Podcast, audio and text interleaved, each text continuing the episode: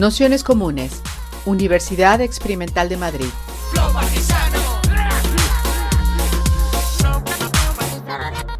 Toda la información en nuestro canal de Telegram Nociones Comunes o en nuestra web traficantes.net barra formación.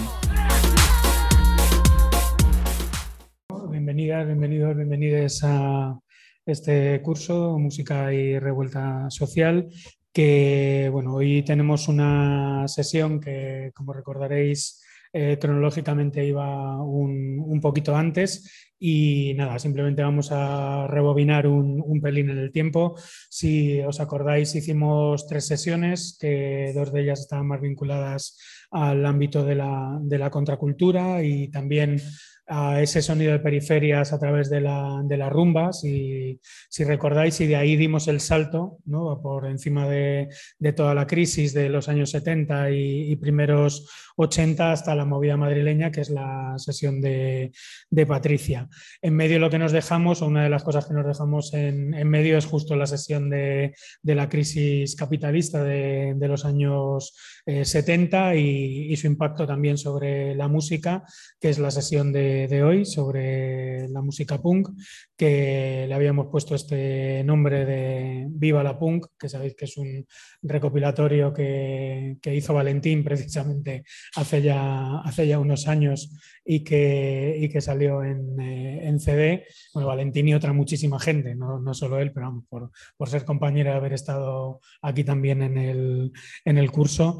Y, y, bueno, pues un poco para la sesión de hoy hemos invitado a, Maricho Alonso de, de Utercine, que bueno, no pudo estar en la, anterior ocasión por un, pequeño eh, accidente y que bueno, que también le deseamos que, que esté lo mejor posible y a ver si la recuperación va también lo más, lo más rápido posible. Que bueno, que sabéis que es una de las personas también de los colectivos eh, Utercine y como visteis en el, en el vídeo que, que adjuntamos en el, en el programa, que está bueno, pues un poco también eh, reviviendo, renovando e impulsando la, la escena punk a nivel eh, estatal y en concreto la escena punk protagonizada por, por mujeres y bueno, pues nos parecía interesante también eh, el dedicar una sesión a, esa crisis social a través del punk, porque yo creo que en gran medida eh, a partir del punk se entienden muchas de las cuestiones, por ejemplo, que estuvimos, viendo el otro día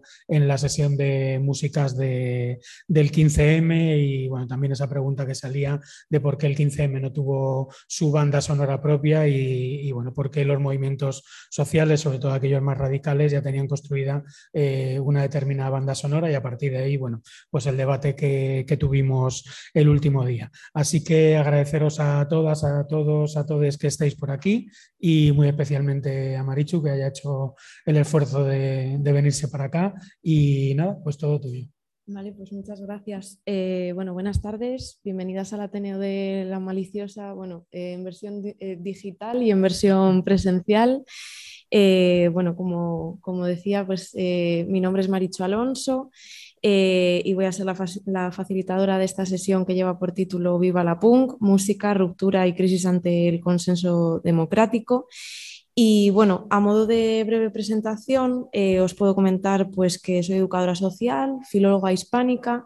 El trabajo que hice de final de carrera versó sobre bueno, el legado eh, filológico de Desechables, una banda barcelonesa de los años 80 y actualmente estoy realizando una tesis doctoral en musicología en la Universidad de Oviedo sobre bueno, un recorrido punk eh, en clave feminista desde el 77 hasta el 2020, prepandémico.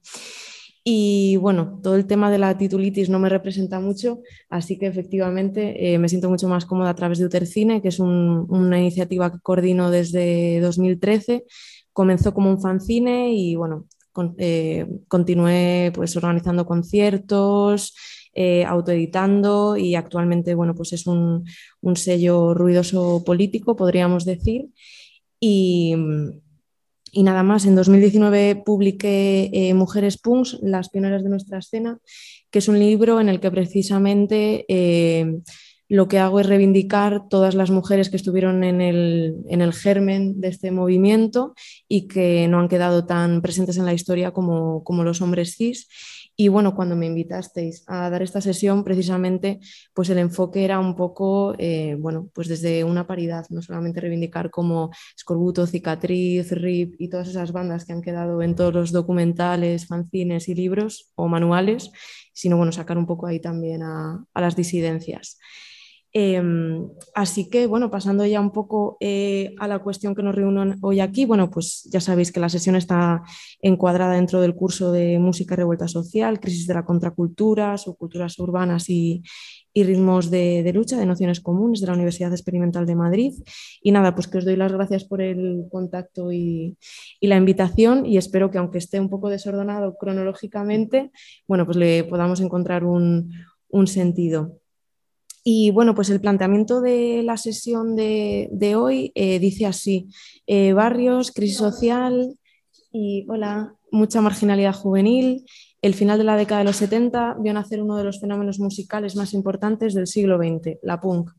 Eh, la sociedad bien educada y disciplinada encontró en estas jóvenes la expresión más directa del descontento y la rabia. El paro la falta de expectativas se convirtieron en una música basada en la potencia y las letras corrosivas. En esta sesión haremos un breve repaso a la historia del punk, el espacio desde donde la juventud se expresó y continúa expresándose contra una sociedad que no deja de imponer un civismo obediente y de condenar la precariedad. Eh, bueno, la sesión la he preparado de la siguiente forma. Eh, realizaré una parte de exposición, no obstante me podéis interrumpir cuando queráis y sin problema. Y luego posteriormente habría preparado pues, eh, varios vídeos porque me parecía súper importante eh, bueno, que pudierais ver contenido audiovisual, eh, porque creo que la punk es algo que hay que ver, que por mucho que yo haga aquí como una exposición teórica, pues eh, bueno, hay que abordarla también desde el audiovisual. y sobre todo también pues como generar un espacio de debate donde pues seguramente igual sabéis muchísimo más de punk que yo y bueno que me gustaría que fuese más horizontal esto no que no vengo como a sentar cátedra que esto es una propuesta Em, porque habría muchísimas formas de realizar esta sesión y esta es una de ellas, ¿vale? Y bueno, pues cuáles son los objetivos generales así que me gustaría que pudiéramos pues, generar entre todas. Em, bueno, pues en primer lugar recordar los orígenes sociales y políticos del movimiento PUN, eh, pues como decía Pablo, relacionar la crisis de las músicas que venían de los años 60 y los movimientos de la época en relación a la crisis económica del momento. Em, también, como os comentaba, reflexionar mucho más allá de una genealogía solamente de bandas punk de hombres ¿no? y de ampliar la mirada pues, hacia una historia también protagonizada por, por mujeres y disidencias. Y luego estaría genial si pudiéramos también comentar las alianzas de los movimientos feministas y punk que están teniendo lugar en la actualidad, que ya habíais hablado algo en, en otras eh, sesiones. Y bueno, eh, lo que os decía, me podéis interrumpir cuando queráis, si tenéis alguna pregunta, si queréis comentar algo. Em, lo que he hecho ha sido preparar como un encuadre histórico de los orígenes políticos sociales desde el 75 hasta el 83, eh, porque me parecen pues, unos años clave para la germinación del movimiento en, en el Estado español. Y luego, bueno, pues podemos entrar a debatir ya años 90, 2000, 2010, ¿vale? Entonces, bueno, eh, pues vamos a hablar eso, un poquillo acerca del encuadre histórico. Entonces, bueno, eh, empezamos con la frase que nos resuena a todas de españoles, Franco ha muerto, eh, y que marca pues, el fin de la dictadura de Francisco Franco, que había durado del, del 39 hasta el 75. Y bueno, a medida que voy a ir comentando los años, voy a ir, eh, vais a ir viendo que voy a ir hablando de Eurovisión porque me parece muy importante también como hacer referencia a la banda sonora del momento y lo que, bueno, lo que estaba a la orden del día. ¿no? Entonces en el 75, el 22 de marzo, bueno, pues Eurovisión se realiza en Estocolmo y la representación española es la canción Tú volverás de Sergio y Estivali. Y ya pues la madrugada del 20 de noviembre, con el fallecimiento de Franco, eh, bueno, hay un consejo, un consejo de regencia que asume las funciones de la jefatura de Estado durante dos días hasta que en las Cortes bueno, eh, es eh, bueno, ratificado en cargo de presidencia del país Arias Navarro y proclamado rey de España pues, Juan Carlos I de, Borbón, que bueno, ya sabéis que había sido anteriormente designado por el propio Franco como, como su sucesor a título de rey. Así que podemos decir que bueno, pues es un, bueno, un, y no me sale la palabra, bueno, que estaba todo atado y bien atado, en, resumen. Eh, os he puesto aquí pues el single de Tú volverás de Sergio y, y Estíbalez y bueno, pues nada, unas imágenes de, la jura y, bueno, de los, de los periódicos con, las portadas del, Franco ha muerto.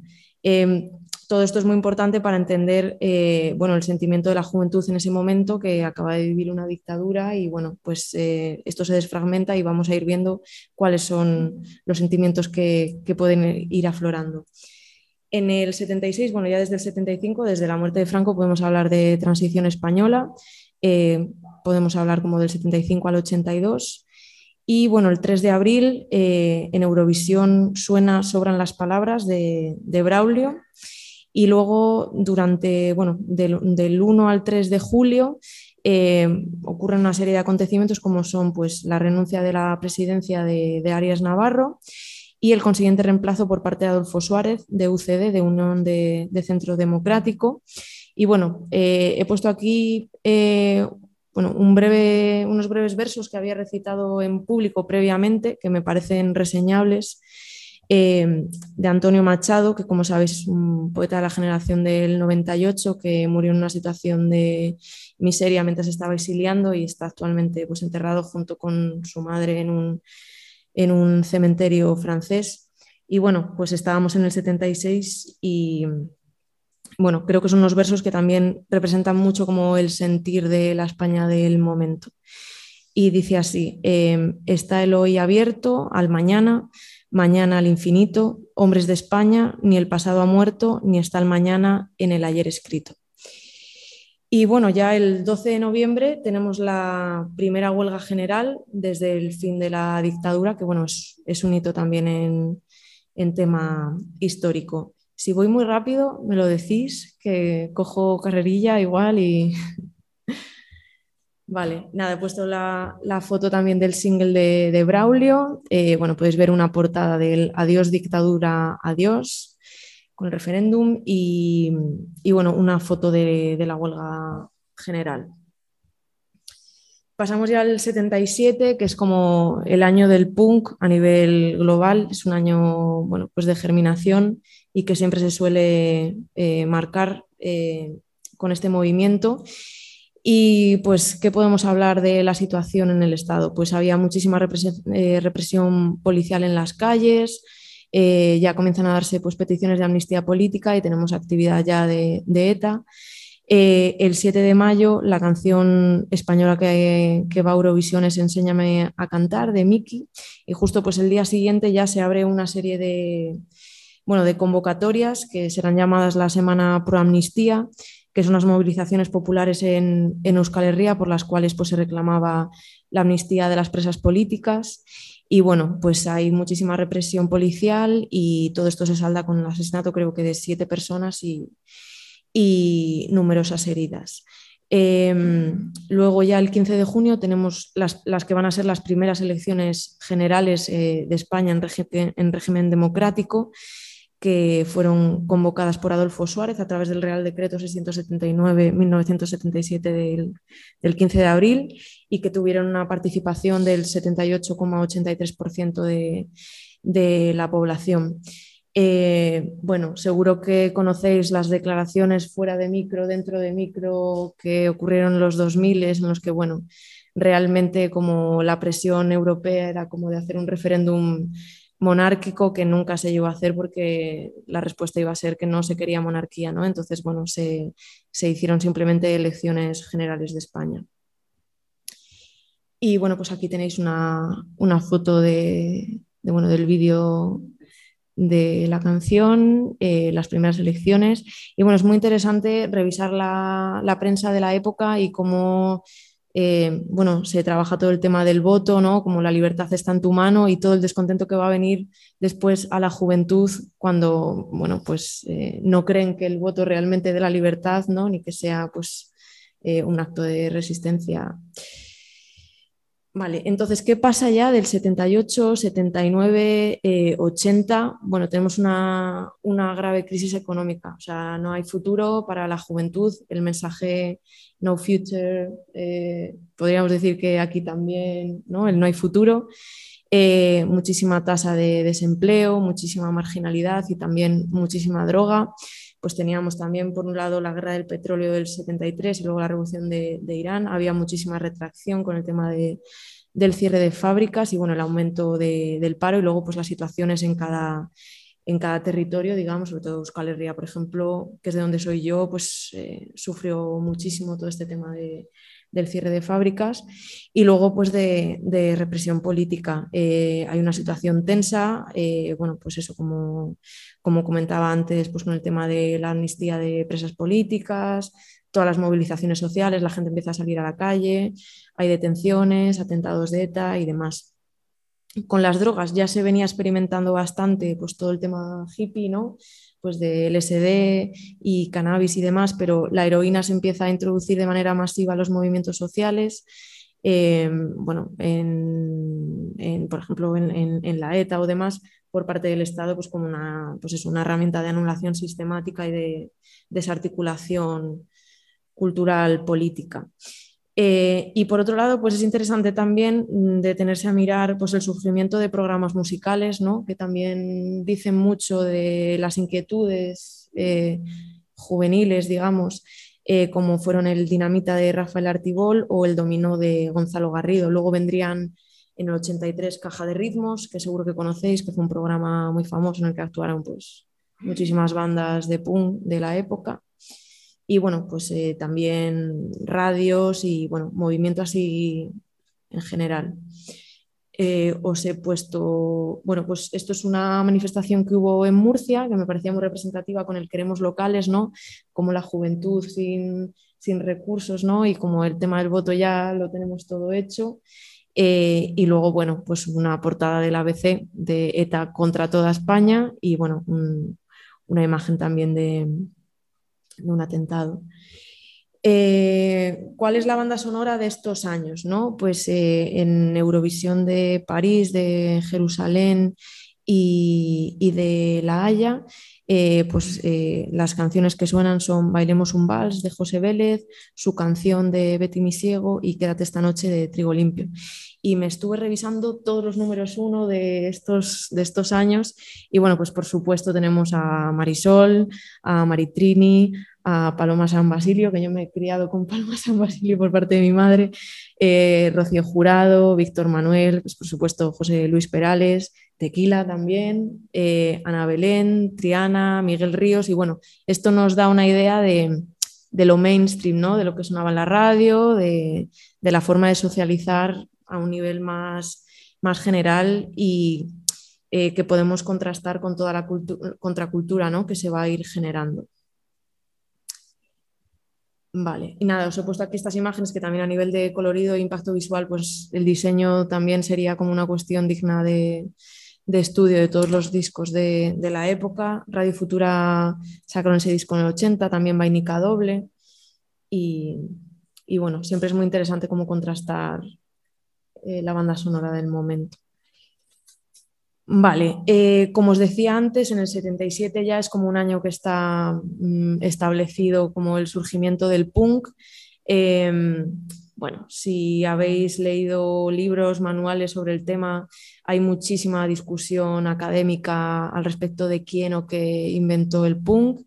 Yo creo que la punk no tiene nombre ni apellidos y que no es algo que inventase pues eso, una persona, una banda en concreto. Creo que fue un estallido global que se llevó a cabo en varios territorios de una forma simultánea. Fue una germinación con una diversidad de ritmos, de cadencias y de, y de confluencias. igual que he puesto estos grupos, podría haber puesto otros, pero bueno, por decir cuatro grandes territorios, pues en Reino Unido los que han sido como aclamados como los, vamos, los antirreyes del movimiento son los Sex Pistols, pero no nos podemos olvidar tampoco de, de las Slits, por ejemplo, o de Ramones o de Patti Smith, que yo realmente si tuviese que escoger algo como de germen del movimiento sería el álbum Horses de, de Patti, que por cierto actúa hoy en, ¿Ah, en el Botánico, sí. Em, bueno, luego pues en Latinoamérica tenemos eh, los AICOS, la canción de, bueno, de Moler, de Moler, la estación de tren que seguro que conoceréis, y también Celeste y, La Generación. Y en el Estado español, pues por poner dos bandas, pues Escorbuto, como se nos ha tildado de rock radical vasco, etiqueta de Marino Goñi que, que no les gustaba en absoluto, bueno, ni a ellos ni a ninguna de las bandas del momento. Y luego Las Brujas, que es una banda madrileña compuesta íntegramente por mujeres, y ahora os he puesto alguna foto y si queréis comento un poquitillo. Eh, la foto de arriba a la izquierda son eh, las Slits, que es una banda con, sede en Londres, y la chica que está a la derecha del todo es Paloma, eh, Paloma Romero, acá Palmolive, que era malagueña y se fue a vivir a, Londres y bueno, formó parte del movimiento allí em, hay un vídeo muy curioso de Viajeros por el Mundo en el que la podéis ver de una forma más reciente. Em, y bueno, eh, tuvo muchísima relación, por ejemplo, con Clash. La canción de Spanish Bombs eh, fue, fue, fue, posible gracias a ella y su influencia. Y bueno, es una banda que, que hay que reivindicar más. Luego los Spistols a la derecha, que no sé ni qué decir realmente de Rotten y, compañía por las últimas declaraciones que han estado sacando y demás, pero bueno, ahí estaban. Eh, luego Ramones, eh, con sus característicos cortes de pelo, estética, que eso si queréis también podemos hablar un poco después, no sé si en otras sesiones habéis hablado un poco. No. Vale. Y luego pues, pues Patti, que ahí aparece en, en Nueva York cuando se mudó. Eh, y luego, por otro lado, pues tenemos a, a Los Saicos, es, ese disco de Celeste y la generación, si no me falla la memoria, es del 83. Abajo a la derecha tenemos a scorbuto ya con la formación de, de Paco en la, en la, batería, que sería ya la, fundación, la formación definitiva y es el único miembro de, de la banda actualmente vivo. Y luego ahí tenemos a, a la izquierda, eh, no hay ninguna foto de las brujas, eh, hay, o sea, yo tengo hecho investigación y tengo alguna foto separada de alguna de ellas. Llegaron a tocar en la Rocola. Em, em, pero bueno, hay este dibujo que hizo Marta, eh, que era su cantante y que además eh, también bueno, ilustraba en El Víbora, que seguramente conoceréis, bueno, una publicación muy importante de la época. aquí en la imagen aparece cortada las letras que pone Lisa, que es la chica de la izquierda del todo que mm, bueno, es una chica que también se fue a vivir a Londres y no sé si conocéis una banda que se llama Stranglers, que es una de mis bandas favoritas, pero hay un videoclip mitiquísimo en el que hay como una chica que llega a la ciudad y se encuentra como con una comunidad punky, la rapa en el pelo y se hace punky y es, es Lisa, es una madrileña. Es como un videoclip súper famoso y nadie sabe ese, ese detalle curioso, por contar anécdotas.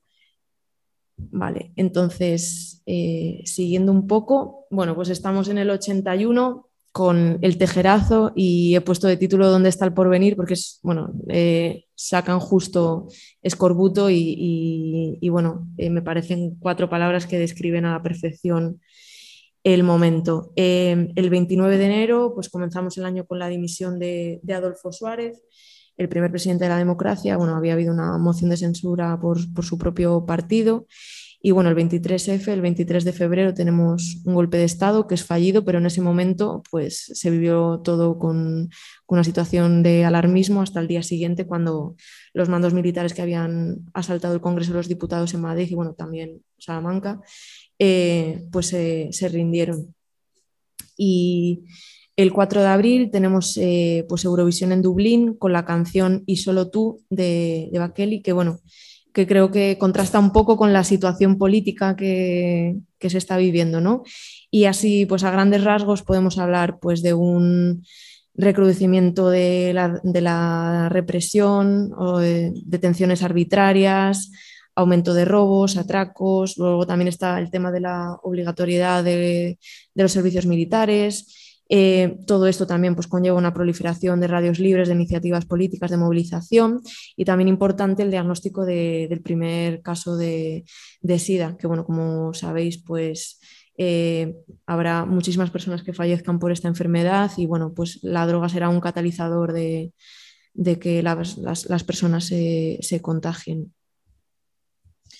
Y bueno, pues aquí una, una foto, una pintada de, de la letra de, Escorbuto con, con, Tejero ahí en el Congreso de los Diputados. Bueno, y en el 82 se puesto el título de Naranjito y la victoria socialista del nuevo presidente, que es una portada muy mítica de, prensa de, la época, y vota pues, eh, por el cambio, que era como el eslogan político que se intentaba vender pues, a la juventud y, y demás. Em, y bueno, durante aproximadamente un mes también cabe destacar que se lleva a cabo la duodécima edición del Campeonato Mundial de Fútbol Masculino con, con, la FIFA de España del 82, que fue un fracaso increíble de la selección española. Y digamos que era como el primer gran acontecimiento que teníamos tras el restablecimiento de la democracia. Y bueno, hubo un gasto de dinero público increíble pues para que eso fuese posible y actualizar toda la red de transportes y demás y luego será utilizado también todo esto para, el 92.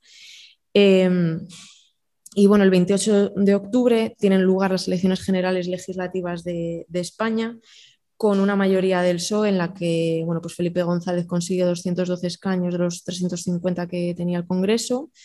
Eh, definitivamente se hunde y Alianza Popular pues, se proclama como, como partido opositor.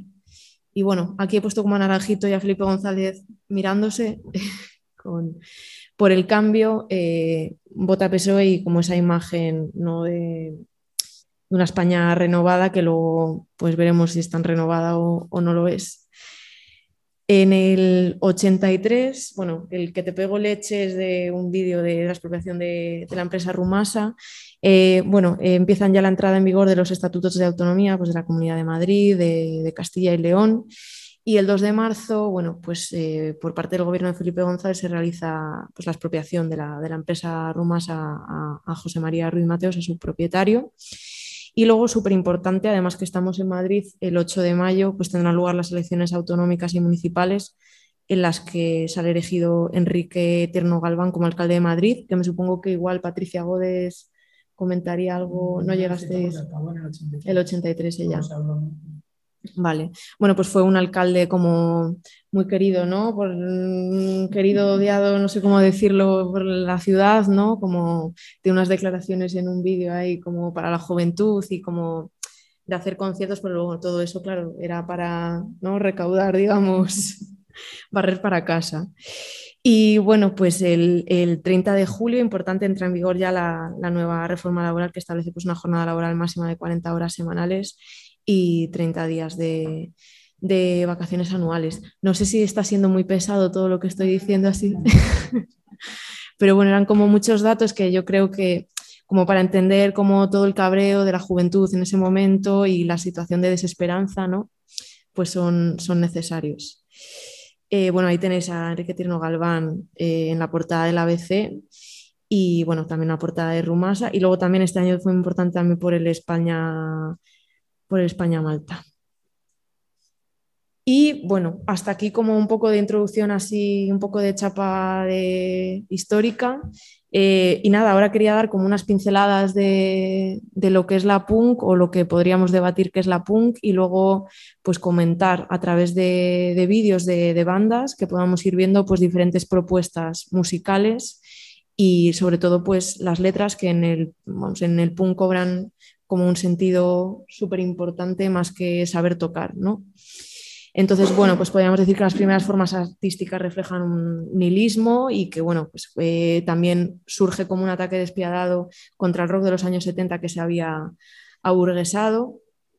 El sentido de la vida pues cobra una actitud de rebelión y salida de, de la realidad, ¿no? Porque la realidad es una mierda y luego pues una ruptura total con, con, la moda instituida, ¿no? También esa necesidad de creación individual como el do it yourself, el hazlo tú misma eh, o el do it together, el eh, DIY, bueno, que es como pues eso, eh, hagámoslo todas nosotras, seamos autosuficientes. Tiene también una relación directa con el anarquismo, no todas las bandas evidentemente tienen este matiz político, pero sí que hay una conexión directa con, con, con, con la anarquía y luego pues un antídoto contra, contra la opresión, así es como se trata de, generar.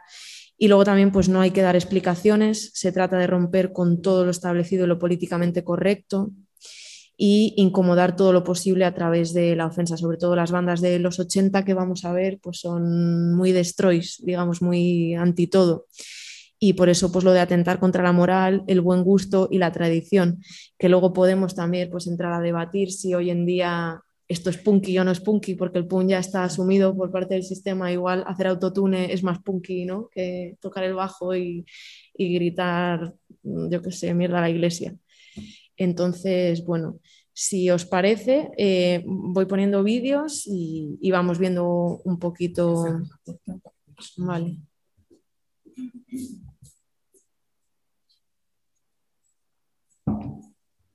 Bueno, en primer lugar he seleccionado un vídeo de Josu Escorbuto, ay, perdón, Josu, bueno, sí, Josu Expósito de, de Escorbuto, em, que bueno, Escorbuto fue una banda, eh, como su propio trabajo dice, anti todo, eh, de la margen izquierda, em, de Bilbao, em, bueno, eh, caracterizados por la ofensa máxima, no, casarse con nadie, llevarse mal con todo el mundo, acabar a hostias en todos los lados, robar, no sé cómo decirlo.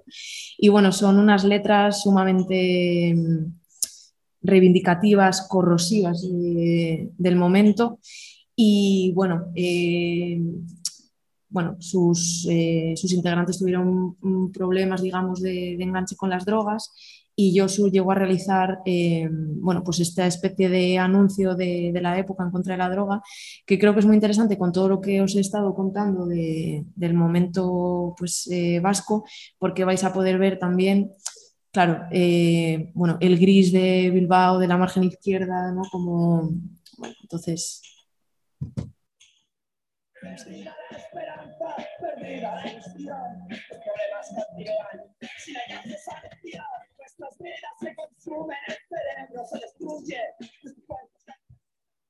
yo empecé a meterme heroína pues hace 10 años o así, tenía 19, 20 años.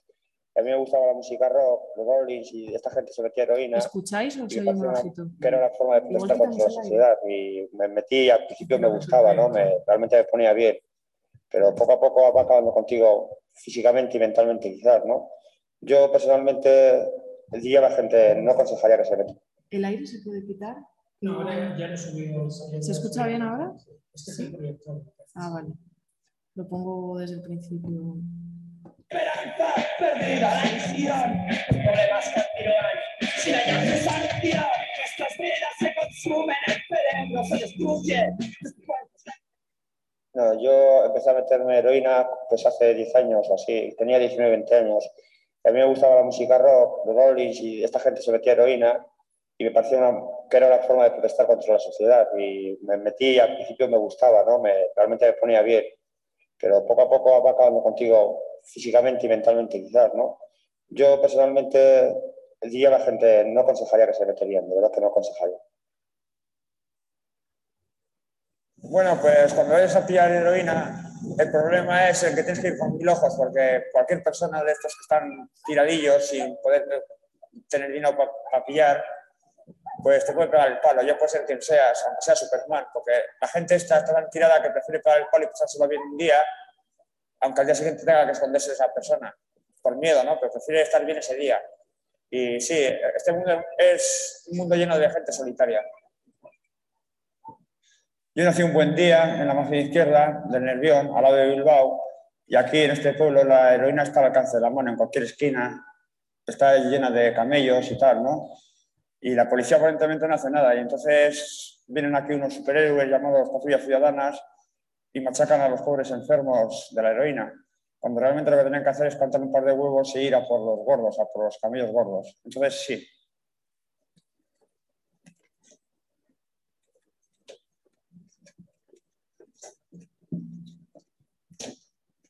Bien, el mundo de la droga es como el mundo de las finanzas, todos quieren sacar dinero. Y los camellos, para sacar más dinero, lo que hacen es cortar el caballo. Y vete a saber lo que meten en los cortes a la heroína. Y al metértelo contraes cantidad de enfermedades. Y luego encima los, los junkies cogen y se cogen la chuta se la chuta de uno con la del otro. Puedes coger el SIDA, puedes coger cantidad de enfermedades. Es como la ruleta rusa esa de la pistola. Es una chuta es lo mismo, es prácticamente lo mismo, pero con seis balas. Yo cuando era chinarri en el colegio, el maestro una vez nos preguntó a qué, carrera pensábamos seguir. Y yo le dije que la de futbolista. Y él me dijo a mí que eso no era ninguna carrera. Y dije, joder, que no es ninguna carrera, las carreras que serán los jugadores. Y tenía muchas ilusiones, pocas esperanzas, pero muchas ilusiones. En la música, que también para mí era importante, pero luego encontré la heroína, al principio de puta madre, pero luego era caerse y caerse en un barranco. No, no hay futuro para ti y futuro para mí en ese mundo.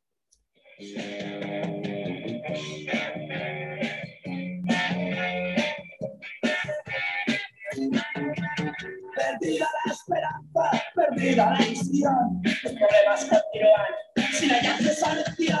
Nuestras vidas se consumen, el cerebro se destruye, nuestros cuerpos están rendidos como una maldición. El pasado ha pasado y por él nada hay que hacer. El presente es un fracaso, el futuro no se ve.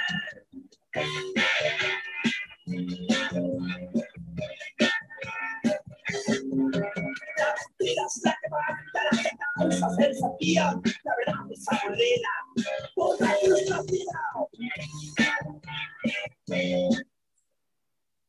Bueno, creo que hace una idea bastante ¿no? Eh, gráfica de, de, bueno, del sentimiento de la juventud del momento y luego pues todo lo que ponía detrás de, de SIDA y demás. Eh, vale, bueno, eh, aquí estábamos en Euskal Herria, en la margen izquierda, y ahora nos vamos a venir hasta, hasta Madrid con Parálisis Permanente, eh, que es una banda también de, principios de, los 80, que seguro que conocéis por, por, miembros como Eduardo Benavente, que falleció en un accidente de tráfico muy joven y fue convertido así como mitificado como... bueno, también relacionado con la movida madrileña, supongo que Patricia hablaría también de, y bueno, Rafa Balmaseda y, Ana Curra. Eh, bueno, es una banda que quería poner así un poco en contraste porque, bueno, eh, tiene, o sea, las bandas de punk dentro de todas las características comunes que hemos visto, tiene una diversidad léxico-semántica increíble y si bien pues Escorbuto está bajo un prisma pues como de desesperanza, anti todo, ¿no? rabia política, corrosiva, Parálisis Permanente, sin embargo, pues... Eh, todos los temas son muy oscuros, como de experimentación, introspección, tema sexual, BDSM. Y bueno, esto es un concierto en el Caja de Ritmos, que es el programa este que, del 83, que se hacía todo en playback, entonces son muy divertidos los, los vídeos que hay grabados porque pues salen haciendo el tonto. Y, y, bueno, pues para que vierais un poco, no es el mejor directo de parálisis permanente, pero bueno, tenía todo derecho, se debe decir, porque eh, Eduardo y Ana en, en, la época hicieron eh, Tres Cipreses, que fue el sello, y luego todo eso se lo comió Warner y hoy en día Ana no ve ni un céntimo de todo lo que, lo que sale de Parálisis Permanente, ni, ni puede ser, vamos, eh, dar opinión sobre su propio trabajo ni nada. Entonces, bueno, me capaba todos los vídeos de YouTube, pero este, por ser de caja de ritmos, no. Así que...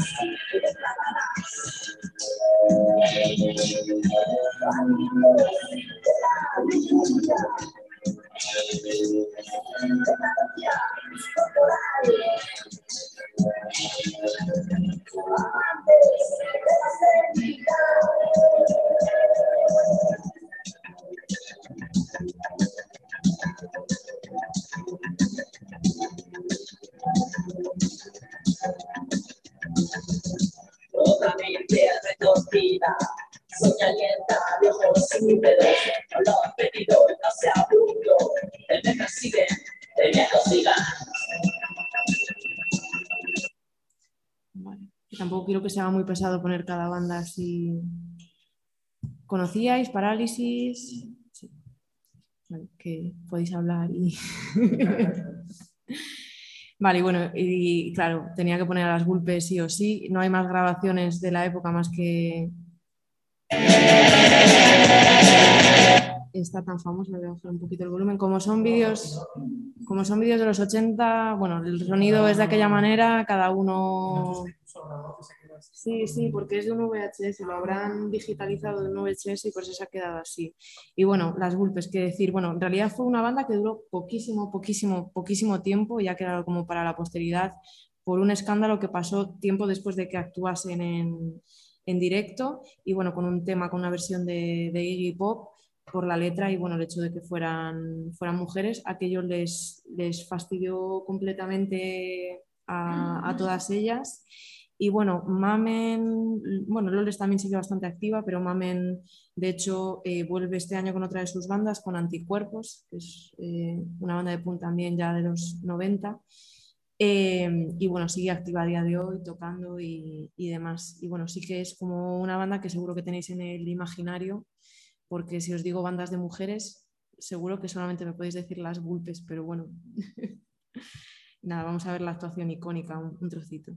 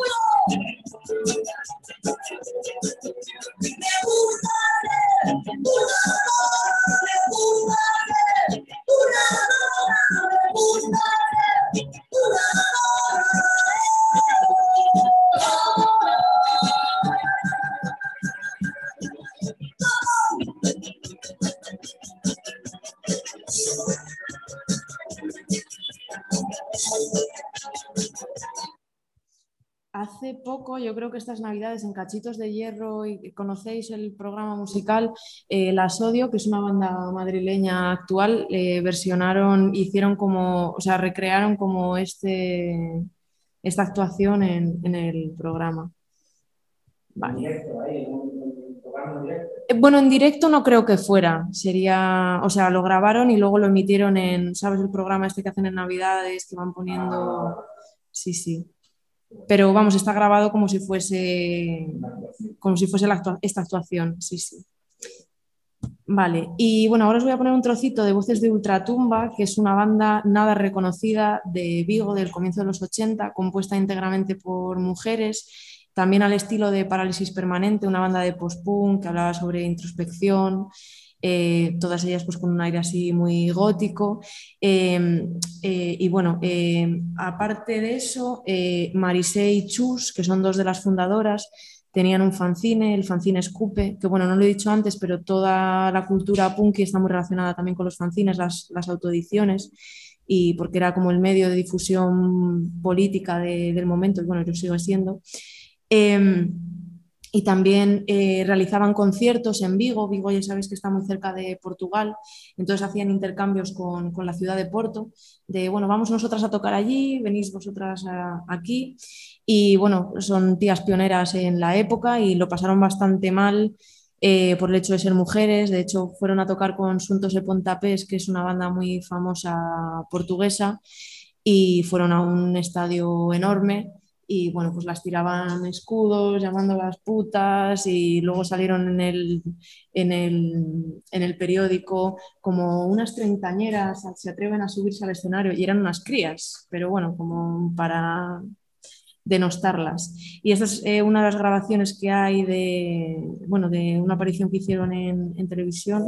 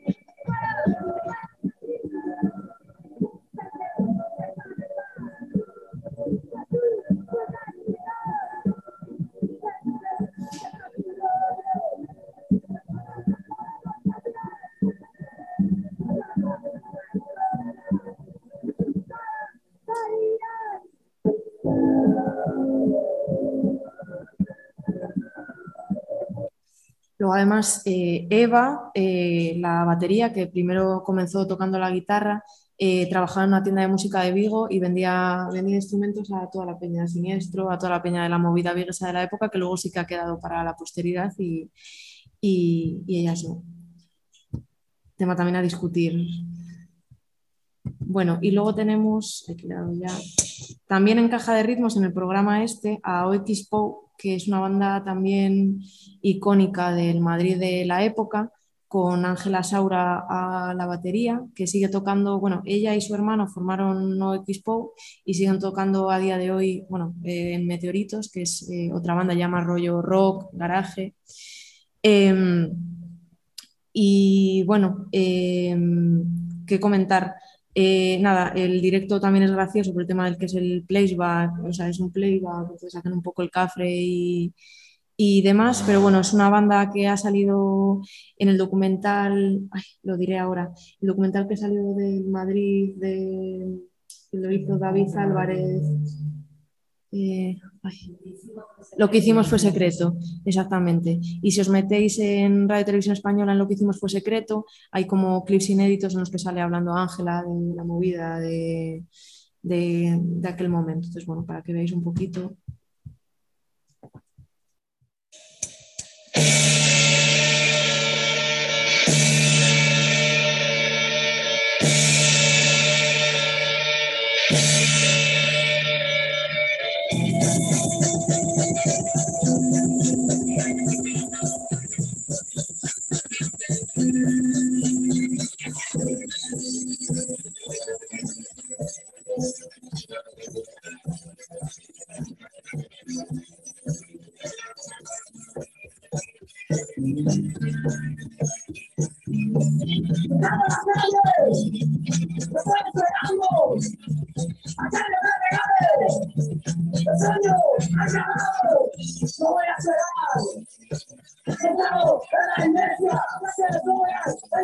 Bueno,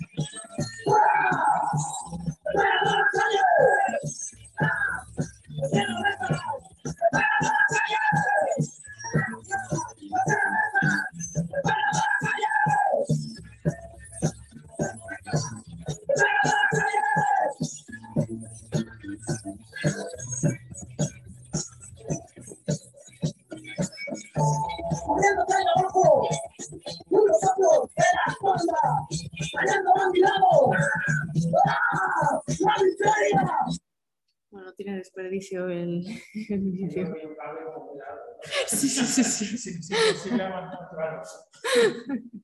Bueno, todo esto lo tenéis en, en YouTube subido, si lo queréis ver bien. ¿Se os está haciendo pesado lo de los vídeos? ¿No? ¿Bien? Vale. Eh, me interesaba mucho como poner vídeos diferentes, pues por toda la idiosincrasia de bueno, la puesta en escena, eh, la estética y luego también las letras y no sé, como hay también mucho debate de esto es punk, esto no es punk, que a mí pues la verdad no, no me identifico con eso, creo que hay muchas formas de entender la punk y que todas son legítimas, ¿no? Entonces, bueno, pues cada banda pues eh, ello, por ejemplo, OXPO es un rollo más, más, más garajero, más rockero, más chicos de la calle, ¿no? Y bueno, pues cada banda tiene su, su rollo. Eh, luego en Cuarto Rage, una de mis bandas, o sea, luego en Zaragoza, una de mis bandas favoritas que son Cuarto Rage, con Pilar e, e Isa.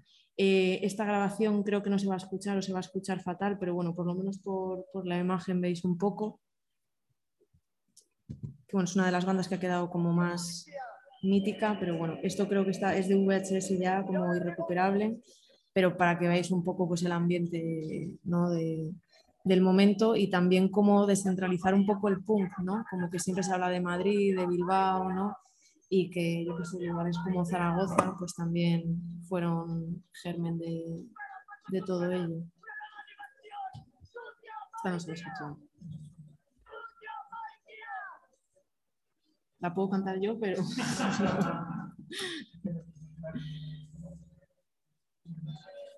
Pero bueno, simplemente pues para que veáis un poco el ambiente, ¿no? También de concierto.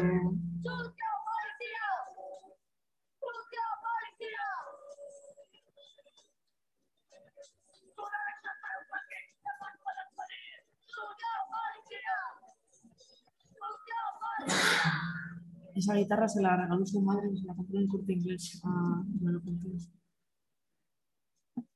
no sé cuántos pesetas. Vale.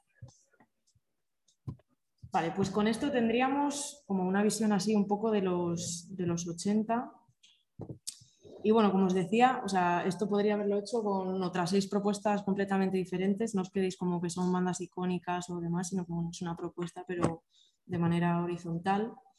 Y bueno, en los 90 eh, la cosa cambia un poco. Eh, yo a nivel de investigación, eh, bueno, creo que decae un poco el movimiento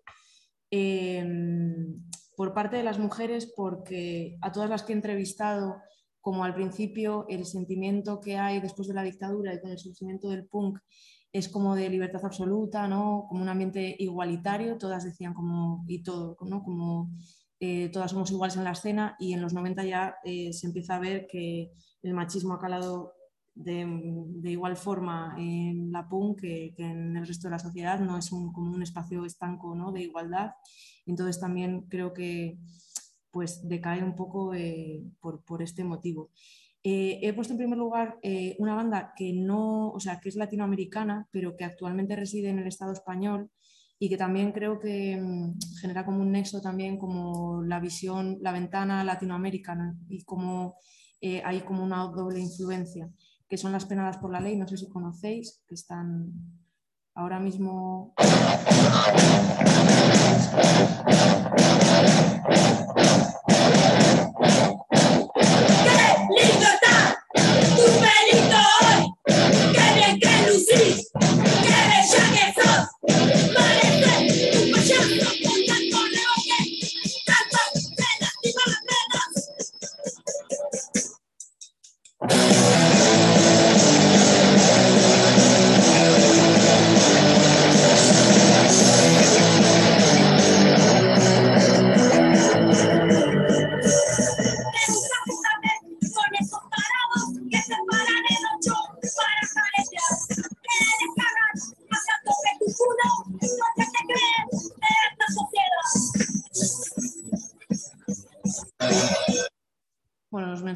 repiten de eh, no creo en esta sociedad, pero bueno, ellas tienen como el toque ahí feminista también y me parecía importante.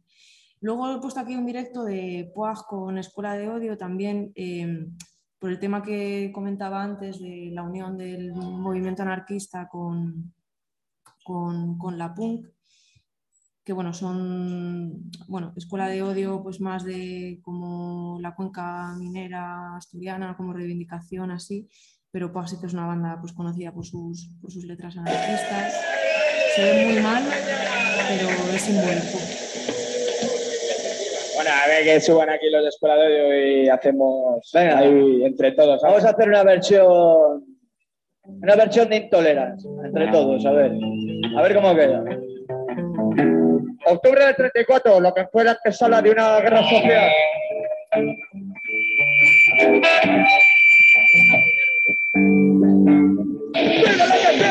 Vale,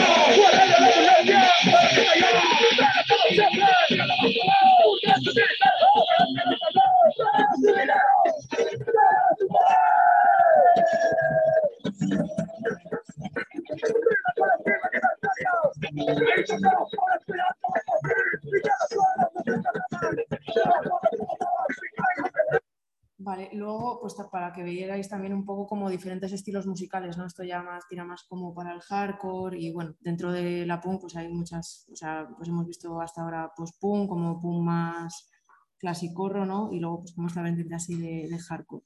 Eh, luego están las maquias subversiva, que justo esta mañana he ido a Potencial Hardcore y me he comprado una cinta de ellas de los 90 Em, que llevaba ahí desde los 90 esperando, precintada. Y bueno, es una banda andaluza em, con temas de, liberación animal. Eh, rularon bastante por, por, los 90 por ocupas y centros sociales, que también es dentro del circuito de, de PUM, pues la forma de funcionar y de hacer girillas y, y demás. Y bueno, esto es un vídeo que pudimos digitalizar que tenía guardado María, que era guitarrista y cantante, y que sigue tocando a día de hoy. Estuvo un millón de años sin tocar y luego volvió a, ello. Y ahora tiene una banda que se llama Las Legañas. Y vamos a ver, también se escucha muy mal, pero bueno, lo que decía.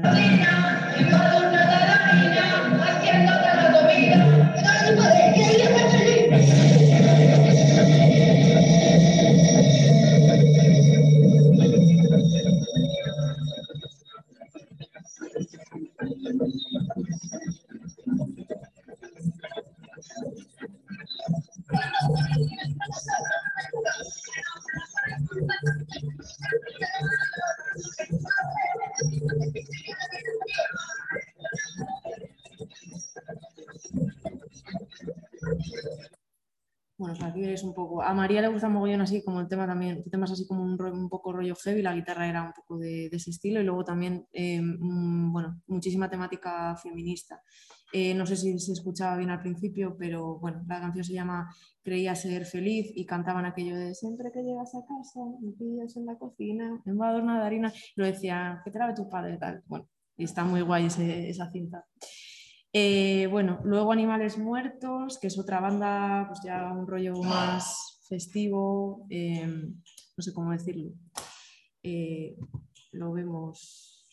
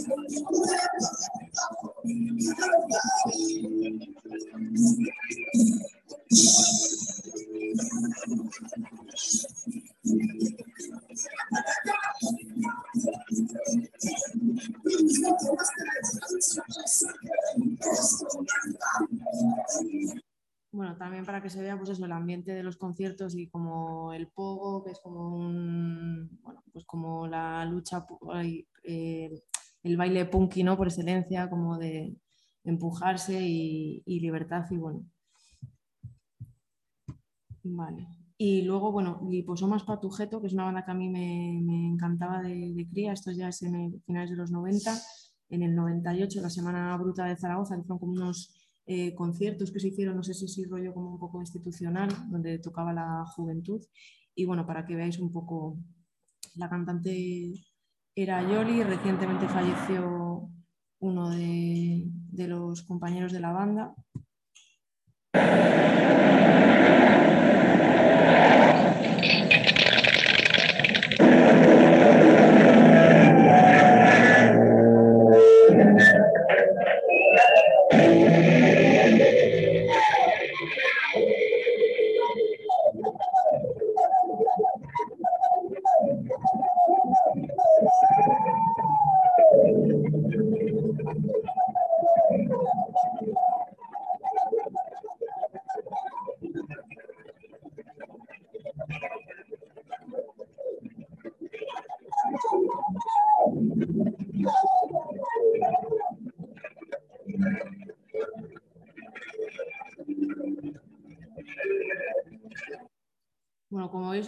Principales problemas para estudiar punk es que pues, no hay muchos documentos de calidad.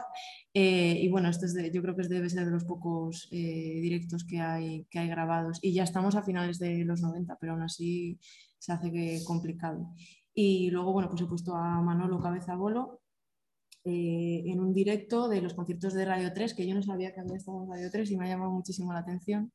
Entonces, bueno, eh, sigue tocando, diría que sigue tocando, pero creo que hace poco anunció que, ya no iba a tocar más. Y bueno, eh, Mamen, por ejemplo, de las Gulpes, fue bajista de Manuel Cabeza de con Bolo.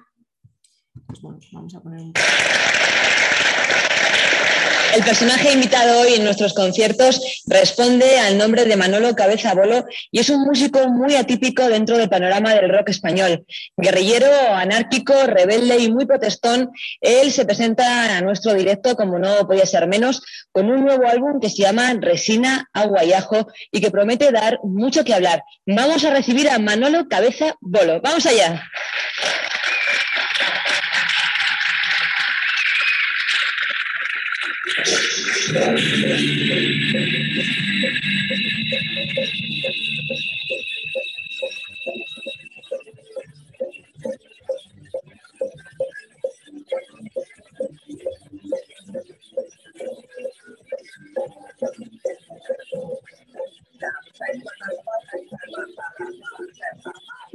Bueno,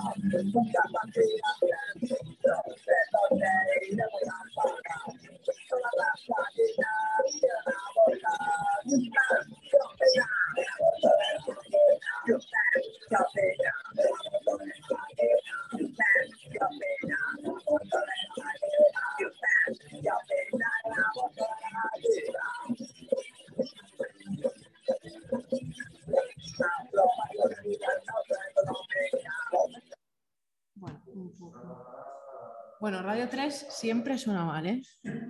Lo siento por Radio 3, pero tengo unos amigos que han ido la semana pasada a grabar y bueno, es que la gente nunca queda contenta con el sonido, pero bueno, Manolo Cabezabolo es entendible que no suena así del todo. Vale, pues con esto cerramos los años 90 y entramos ya en, los 2000 y bueno, pues lo mismo, he puesto así unas bandas. Eh, empezamos con Flujo, que es una banda barcelonesa eh, compuesta íntegramente por mujeres que venían de otras bandas como, yo que sé, las otras. Y aquí están tocando en, bloques, en los bloques Fantasma. Y bueno, fue una banda que marcó mucho en, en la escena barcelonesa.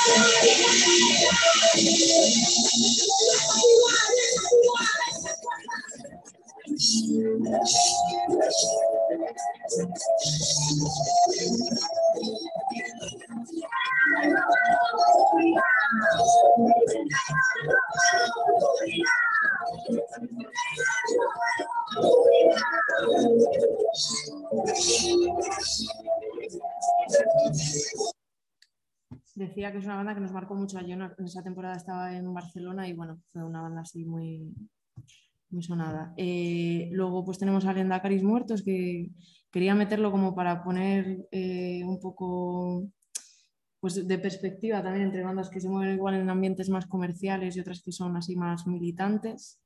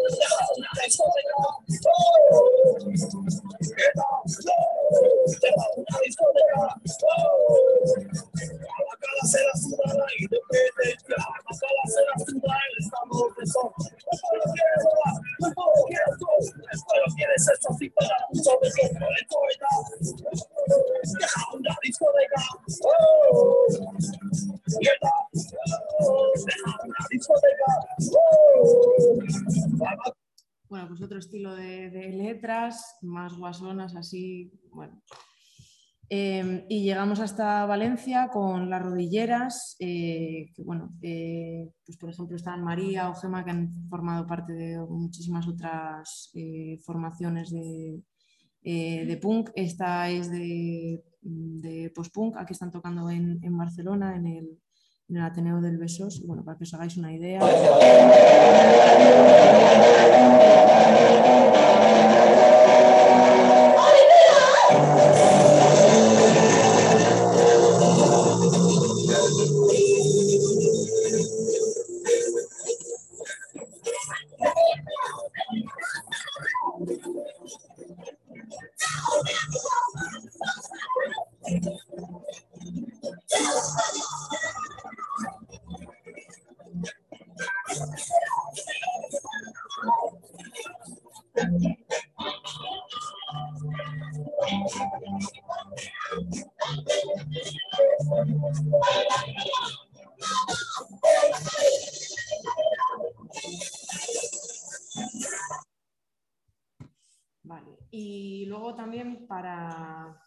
Poner así un poco de, bueno, de contraste de Curaya, eh, una banda que cantaba sobre todo en euskera y con, con otro rollo así.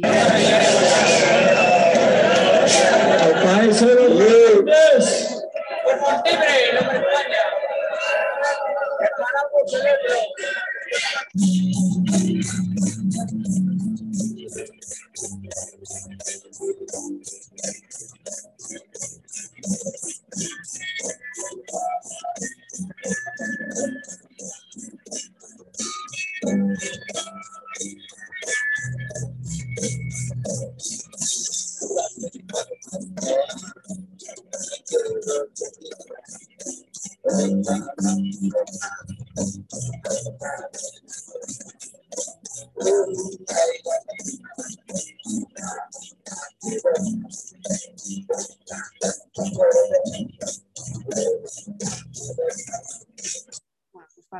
una idea, no sé si conocéis el corazón del sapo, bueno, Fernando también estaba en, esa banda. Y bueno, voy a barrer un poco para la zona norte, poniendo también a Carne Cruda, que es una banda de comillas de Cantabria, eh, que bueno, siguen en activo, han cambiado bastante el estilo de, de, música, pero bueno, siguen haciendo, siguen haciendo punk.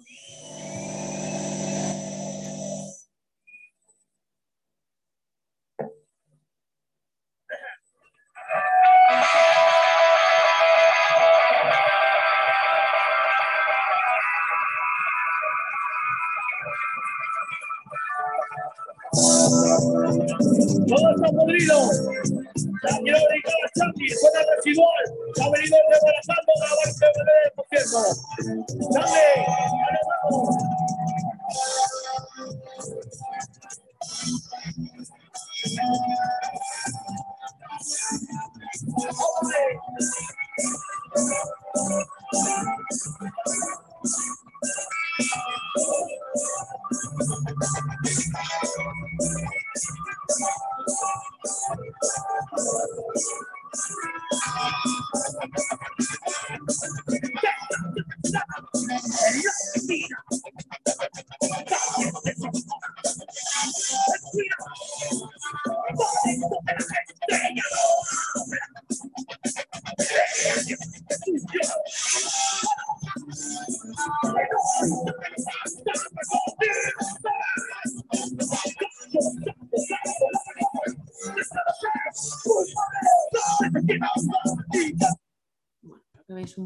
Y ya finalizamos los 2000 con, con Gonagón, una banda del sur eh, de la nada, eh, compuesta íntegramente por mujeres y aquí están haciendo una versión de, de las Bulpes.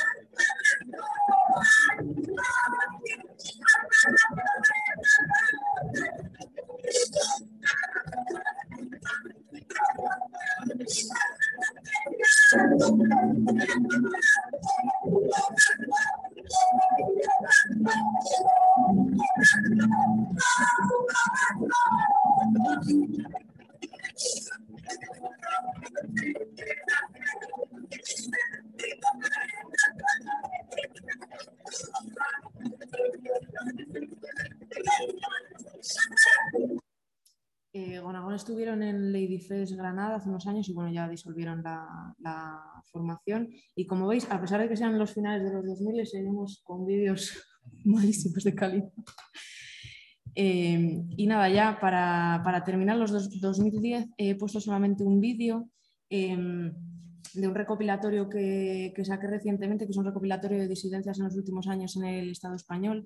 Entonces, de manera muy breve, en una canción de, Arañazo, eh, podéis ver como muchas bandas, ¿no? Entonces, así ya, pues nos doy más la tabarra poniendo vídeos.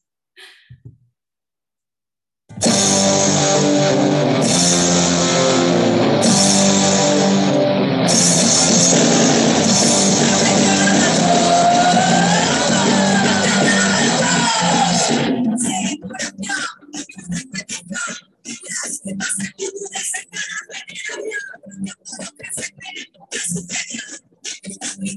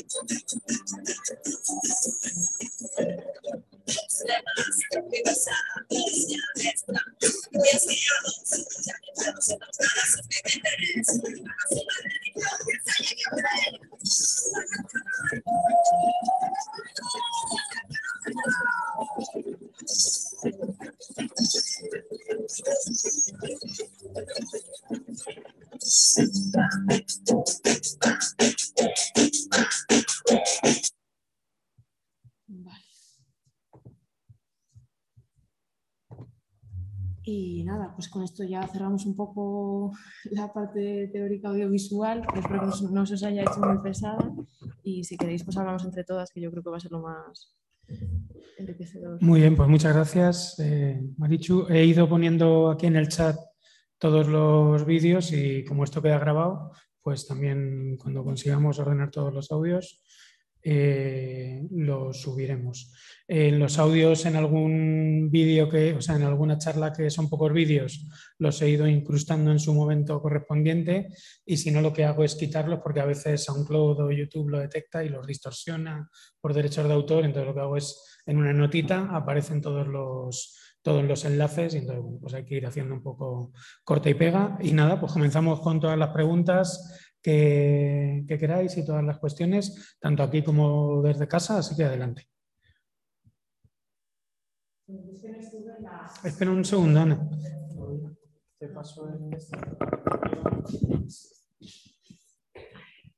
No, que yo no estuve en la, en la sesión de la movida. entonces, claro, yo cuando estaba, cuando has hecho todo el recorrido histórico y demás, pues claro, a mí me saltaba la movida, o sea, a la vez la movida, me saltaba todo el tema del movimiento anti-OTAN, o sea, como que estaba conviviendo todo eso a la vez. Y incluso había como críticas desde, me acuerdo de una canción de la Polla Record, ¿no? la de Muy Pan, Muy Pan, por ejemplo. Bueno, pues eso, ¿no? Que me llamaba la atención, o sea, que realmente este, todo eso estaba ocurriendo a la vez, ¿no? Sí, de hecho, em, la etiqueta de rock radical vasco también surge al mismo momento y, bueno, o sea, cohabitan rock radical vasco, movida madrileña y punk y es muy difícil como decir qué es qué, ¿no? Porque además la movida madrileña ha sido criticada duramente como por grupos más políticos, ¿no? Dentro de que se podrían luego catalogar como movida y RRV también. O sea, mismamente Escorbuto, Zarama o cualquier banda del momento no se sentían como tal, pero sí, em, es muy difícil como de sesgar e investigar por, separado, y, pero bueno, podemos conectarlo. Preguntan en un segundo, Gemma. Eh, Sergio pregunta, muchas gracias y enhorabuena por la exposición. Me interesa mucho la intersección del punk con la moda, el amateurismo, los fanzines, la ilustración. La, la punk se despliega en multitud de facetas. Sí, desde luego, desde luego. Es una pena porque como es una sesión muy cortita, pues no, podemos... Eh, por eso os preguntaba antes si habéis hablado, por ejemplo, de estética o demás. Pero claro, la, punk es un movimiento que tiene una faceta muy artística también. Entonces, pues, eh, o sea, la política, ¿no? Como se expresa a través del arte y, pues, por ejemplo, eso, tema de, de moda, tema de fanzines, eh, al final es expresarte tú misma, ¿no? Y entonces, pues el modo de presentarte al mundo también es muy importante, ¿no? Y, de cómo te, manejas, ¿no? El do it yourself del que hablaba antes, el hazlo tú misma. Pues, espero que te paso el aquí, ¿no? Gracias. Hola, ¿qué tal? Hola. Gracias por la charla. Eh, bueno, a mí todo esto me suena porque yo lo he vivido también en su momento. Y yo sé que te quería hacer una pregunta muy, muy concreta, ¿no? Eh, ¿Para ti qué es el punk feminista? Pues debería serlo ya de por sí. O sea, quiero decir, el punk debería ser feminista. El problema que nos hemos encontrado las punkis es que no, perdón, que digo que el punk debería ser feminista. Eh, pero lo que nos hemos encontrado las punkis es que no, que sigue habiendo las mismas dinámicas de poder y privilegios que, que ocurren en otros espacios. Entonces, por eso, pues muchas compañeras decimos hablar con, como remarcar esa palabra, ¿no? Porque sigue habiendo, pues, bandas con agresores o, bueno, o problemáticas diversas en espacios y centros sociales, ¿no? Entonces, el punto en sí mismo debería, y, es por proclama, ¿no? pues igual que debería, o sea, debería ser una proclama horizontal, ¿no? Entre especies, entre géneros, entre todo, pero bueno, luego lo que, lo que proyectamos es diferente, pero sí. Claro, porque aquí lo, que de alguna manera, o sea, los grupos de mujeres eh, que salen a tocar, es decir, componen, eh, crean, cosa que, que, bueno, en los 60 también se hacía, pero era a, escala muy pequeñita y, y no, y no de ahora como no tanto como ahora que se está visibilizando afortunadamente, ¿no? Pero mm, yo a veces me pregunto eh, mm, cuando salimos con una guitarra a tocar rock and roll o a tocar punk, eh, ¿qué queremos? ¿Parecernos a ellos, hacer lo mismo que ellos, hacer lo nuestro? Porque es verdad que las letras son importantes y en el caso de las mujeres yo creo que las, las letras eh, en grupos de mujeres son mucho más eh, hablan más de nosotras, ¿no? Entiendo. Pero al final mm, me queda como la sensación de que estamos un poco repitiendo lo mismo que ellos, ¿no? O, que, el mercado quiere, ¿no? Pero en vez de un tío, que sea una tía con una guitarra, ¿no? no, sé si, si, es, si estoy transmitiendo lo que...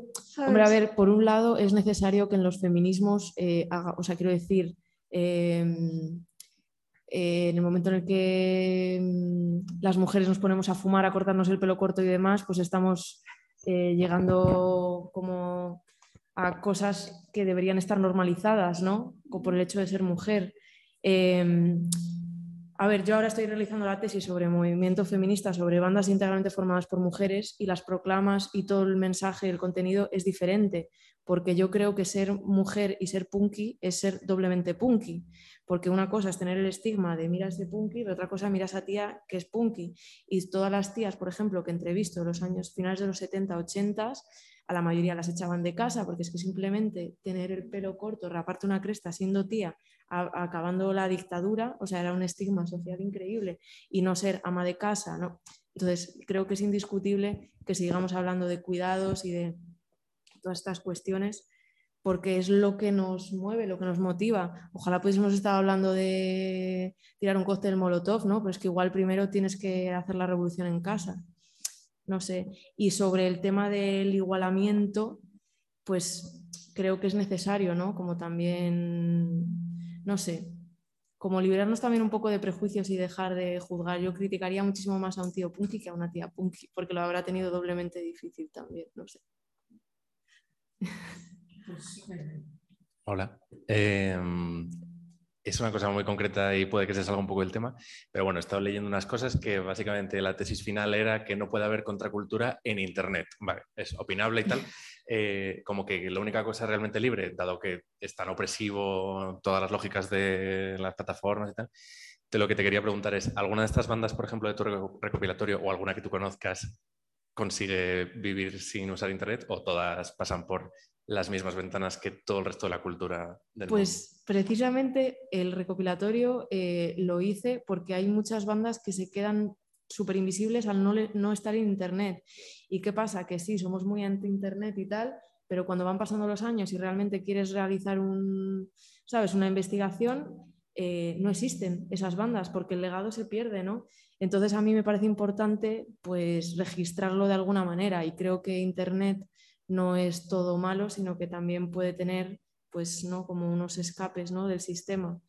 Pero es muy interesante lo que dices. Em, también yo creo que las bandas más antiguas, digamos, no tienen como esa facilidad de las nuevas generaciones, como que les salga natural moverse en Internet. Entonces igual simplemente cuelgan una maqueta en Bandcamp y ya está, pero no se mueven en Facebook o en Instagram y, y demás. Entonces es complicado porque eso te hace, o sea, hoy en día eh, el punk ya está también muy metido en redes sociales, hay muchas bandas que, se comunican de esa manera y suben vídeos a YouTube y hacen videoclips y de una forma muy profesional, ¿no? Pero bueno, continúa siendo problemático. Dentro de la propia escena, yo me siento culpable a veces de utilizar redes sociales y de, o sea, es como, por tema político, es como un cuestionamiento constante. O sea, que no va desacertado por ahí. Y hay muchas bandas que escogen no estar ahí y solamente tocar en sitios que sean de circuito, punky como tal, ocupas. Entonces, bueno, es un debate interesante.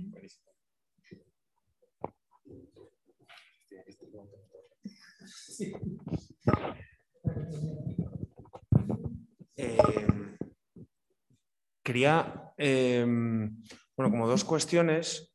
Una, lo has, lo has sacado un poco, ¿no? ¿Dónde está el punk ahora? Que me parece como un debate súper interesante, ¿no? Que ya ha habido teóricos que hablan del trap, ¿no? De, establecer eh, asociaciones, sobre todo aquí en España, ¿no? Entre el trap actual y el, y el punk en su momento, ¿no? Con algunas de las características que has mencionado.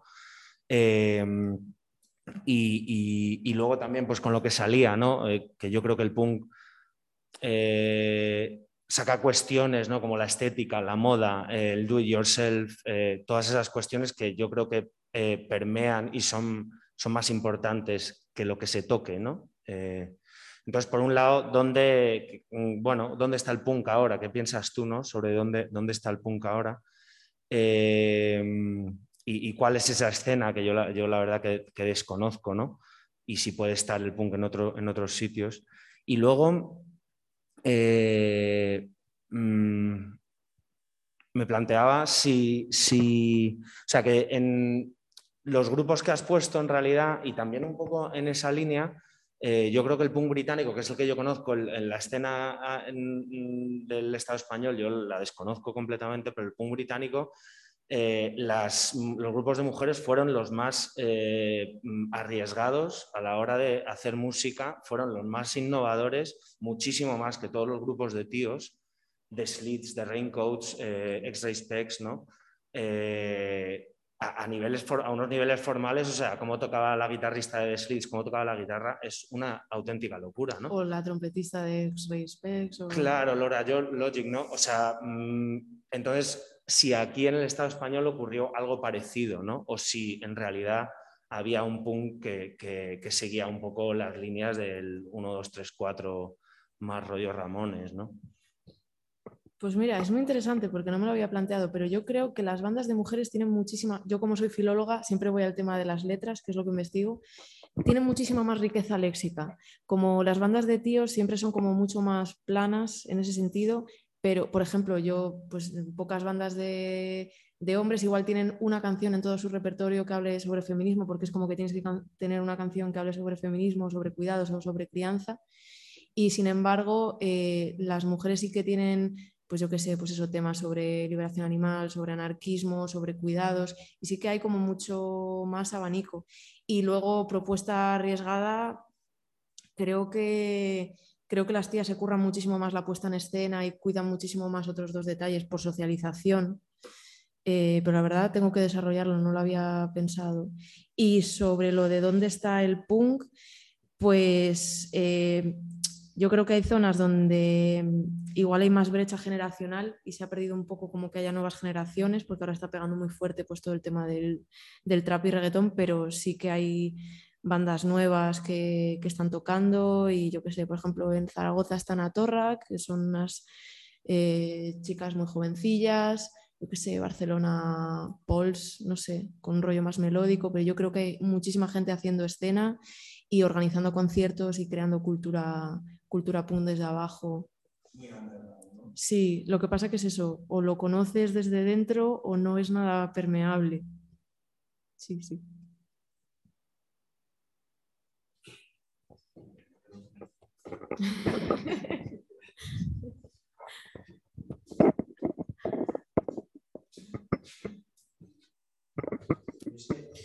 Eh, espera,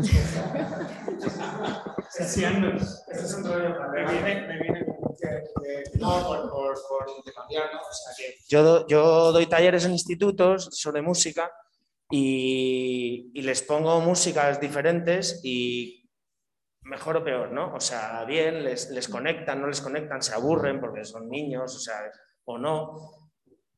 Y les, y les pongo Bikini, Bikini Kill y me obligo a ponerles a Bikini Kill y no saben qué hacer con eso. No, Esto bueno, es lo que me ha pasado la mayor parte de las veces. ¿eh? Igual hay una o dos personas que, de perfil bajo que dicen, "Mm, no pienso decir que esto me parece bien.